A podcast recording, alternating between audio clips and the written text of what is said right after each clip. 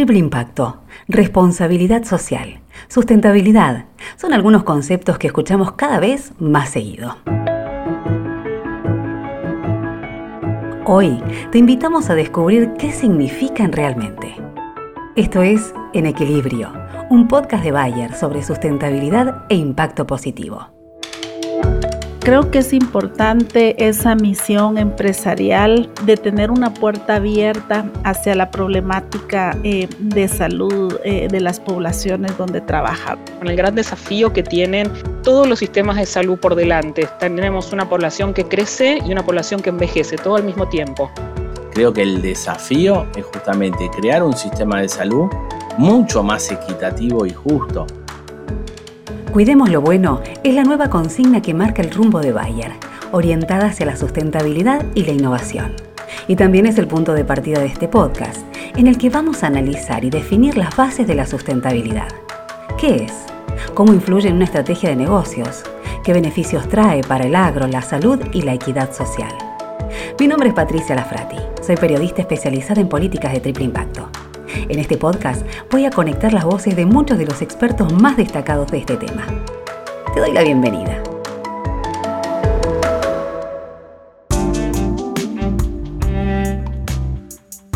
La sustentabilidad se presenta como un eje fundamental que guía el día a día de las estrategias de negocio de Bayer.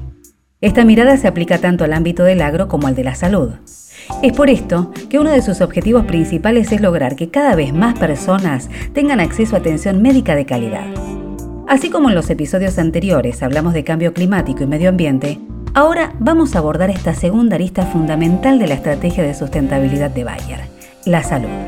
Para conocer cuáles son los objetivos de la compañía en este aspecto, hablamos con Andrea Rodríguez, gerente de Asuntos Públicos y Sustentabilidad en Bayer. Primero me gustaría señalar que la sustentabilidad para Bayer es una parte integral de la estrategia y que significa ser viables a futuro. Creemos que podemos asegurar nuestro éxito comercial en el largo plazo si equilibramos el crecimiento económico con nuestra responsabilidad ecológica y social. En lo que es salud y sustentabilidad, tenemos objetivos y misión y visión encarada en función del compromiso que, asumió la compañía en, el marco de las metas del desarrollo sustentable de Naciones Unidas hacia el, 2000, hacia el 2030 y que tienen que ver con el trabajo que hacemos en Promoción de la salud y bienestar. Esto tiene que ver con acercar soluciones a comunidades que no cuentan con servicios esenciales de salud y con mejorar el acceso a tratamientos eh, para aquellos pacientes eh, que están en, situaciones y en comunidades que no tienen este, el mejor de los accesos y también eh, brindar información que es poder en todo caso en manos de los consumidores y de los pacientes para que puedan atender mejor su salud. Andrea divide la estrategia de salud de Bayer en tres áreas. Un área tiene que ver con todo lo que hace a lo que es salud reproductiva y planificación familiar. Eh, es un área clave para nosotros, ya que entendemos que la planificación familiar es vital para la salud de las mujeres, para sus derechos, para su desarrollo económico y social.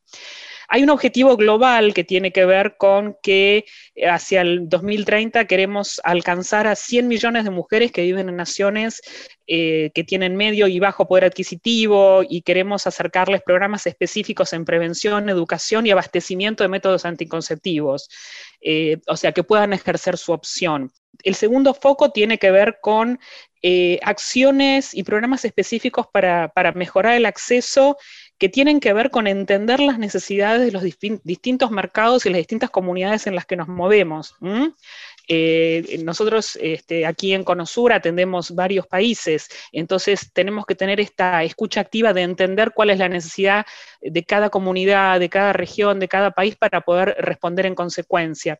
Te doy un ejemplo. En el área cardiovascular tenemos programas que están orientados a pacientes y lo que hacemos es no solo facilitar el, acceso al tratamiento, sino que lo que hacemos es darle seguimiento a esos pacientes, contribuimos a la adherencia de los tratamientos.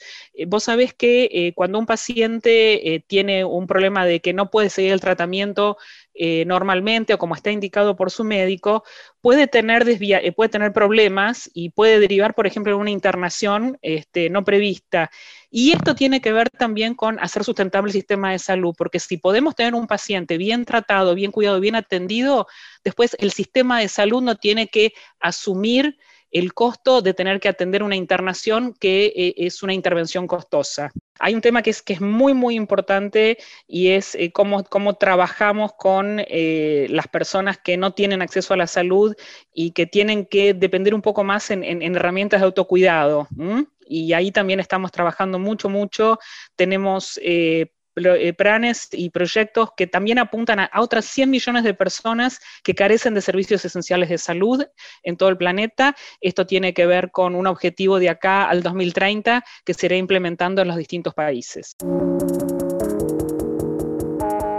Enfocándonos en el sistema de salud, ¿cuáles son los principales desafíos a los que nos enfrentamos? Vamos a responder esta pregunta junto al doctor Diego Montes de Oca, médico pediatra que hace muchos años que se dedica a la comunicación en salud. A los médicos nos formaron siempre en, curar, pero hoy en día la medicina es mucho más el arte de, de prevenir. En la prevención está justamente el secreto de una medicina que es mucho más eficaz, que sería mucho más hasta rentable en términos económicos. Y otra cosa clave para mejorar un sistema de salud es ver por dónde pasa la mortalidad. La mortalidad en Argentina pasa por los problemas cardiovasculares eh, en un gran porcentaje.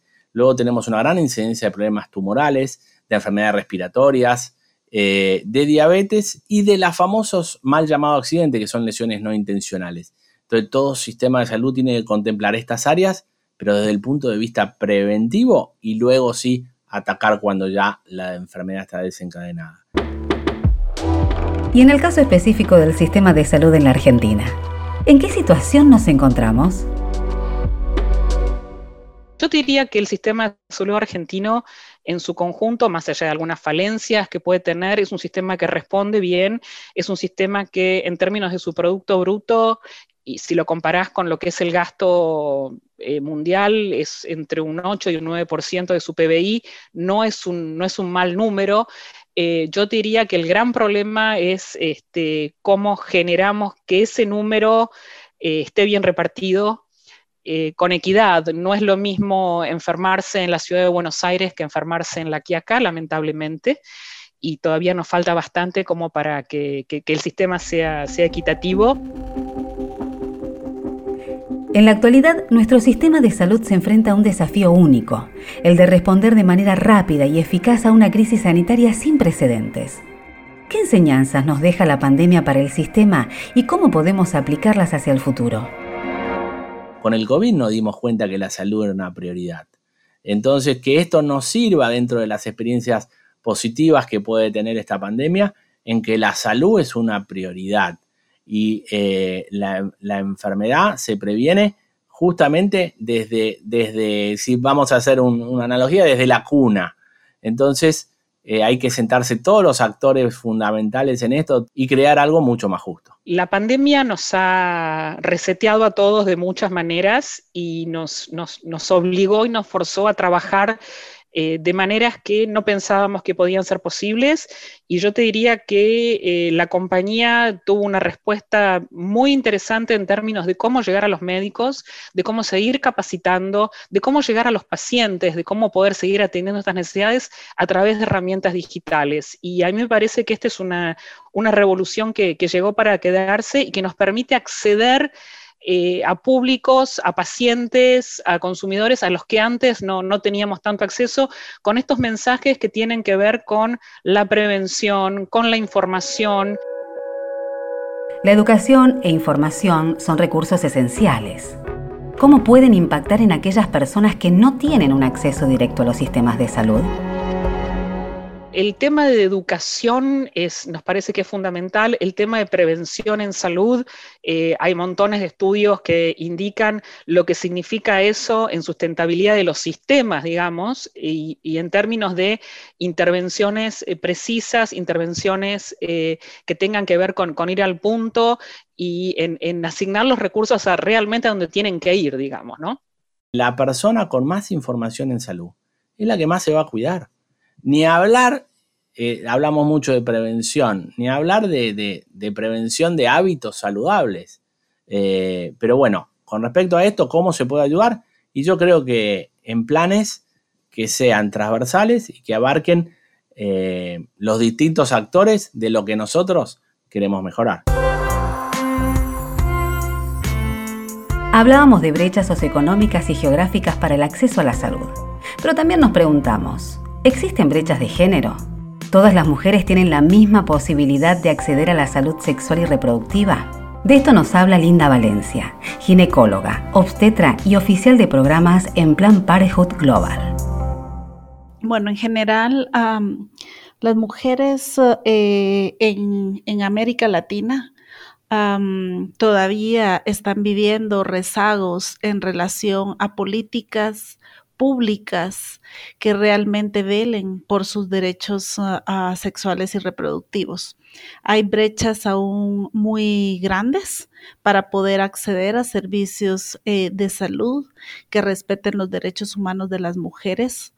la mayoría de países todavía tienen ah, bastantes restricciones en relación a la salud sexual y reproductiva aún hay una brecha grande en relación a mm, poder acceder a métodos anticonceptivos modernos.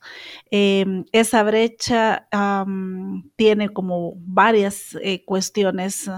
Eh, a veces son geográficas, a veces son idiomáticas, a veces son incluso el acceso a los recursos económicos para acceder todavía a, mm, a métodos anticonceptivos modernos. La medicina ha avanzado mucho en la anticoncepción. Eh, realmente hoy en día hay muchísimos métodos anticonceptivos.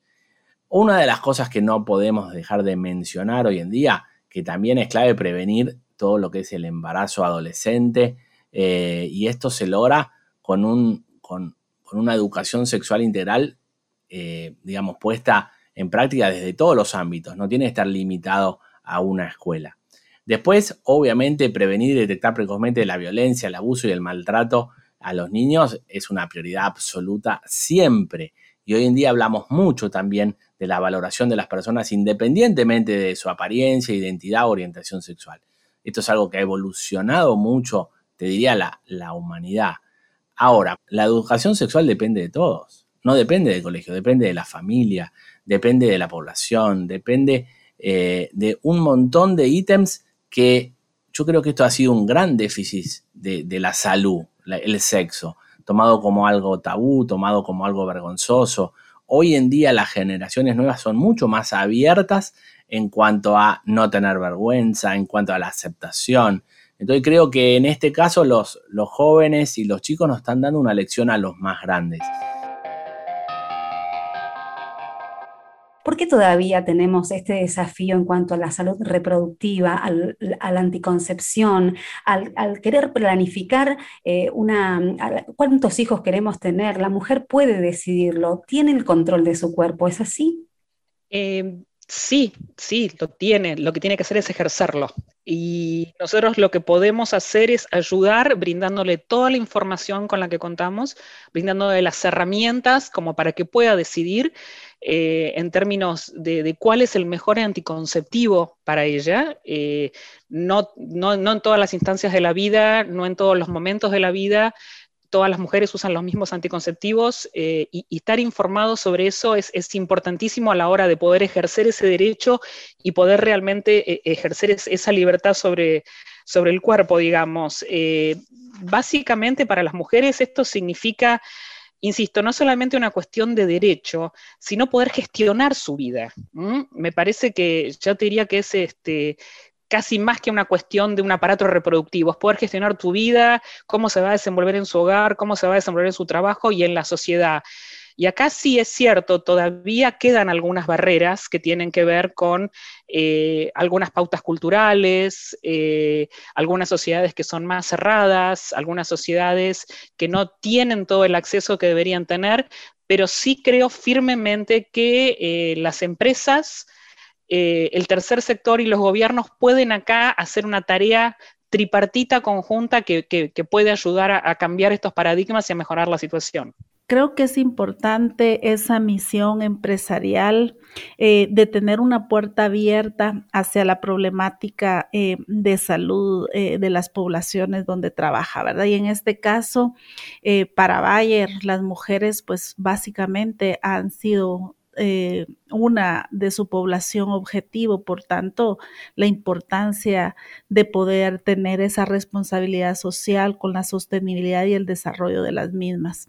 Si no tenemos políticas de las instituciones privadas como Bayer que velen por buscar esa esa, esa posible ah, intersección o apoyo em, en las comunidades ah, a través eh, de, políticas, de proyectos eh, e incluso de la misma producción em, y distribución de los medicamentos, creo que ah, no podríamos alcanzar muchas veces el desarrollo de las comunidades. O sea, la preocupación importante es acá garantizar que las mujeres puedan tener acceso a... medicamentos, que en este caso es un, es un derecho humano ah, elemental, ¿verdad? El poder gozar prácticamente de la innovación, poder gozar eh, del desarrollo científico y en este caso de los medicamentos que nos pueden eh, prácticamente ayudar, ¿verdad?, a fortalecer eh, la garantía de derechos sexuales y reproductivos, en este caso el derecho a la salud reproductiva. Comprender a la salud de manera holística y mejorar el sistema de salud son dos de los desafíos más importantes que tenemos por delante para lograr que todas las personas accedan a ella de manera equitativa. La enfermedad es producto de muchas, muchas eh, variables. Entonces, cuando nosotros más variables podamos tener bien, la enfermedad tiene menos incidencia. Entonces, justamente no, no existe más eso de que uno esté en el hospital esperando que llegue un enfermo.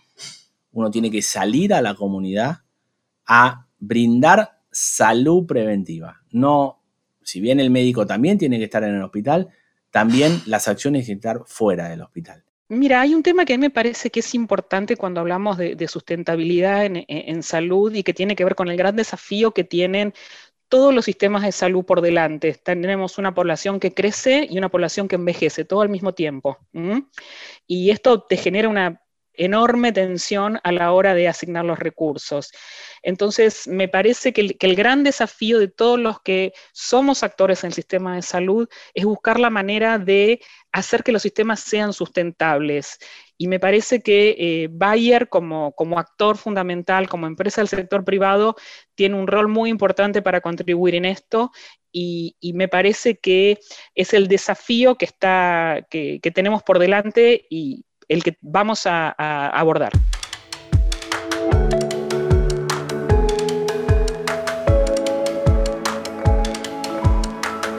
Gracias por escuchar el tercer episodio de En Equilibrio, un podcast de Bayer sobre sustentabilidad e impacto positivo. En el próximo capítulo vamos a hablar de inversión social, conociendo los programas que lleva adelante Bayer y su impacto en las comunidades con las que trabaja. Nos escuchamos.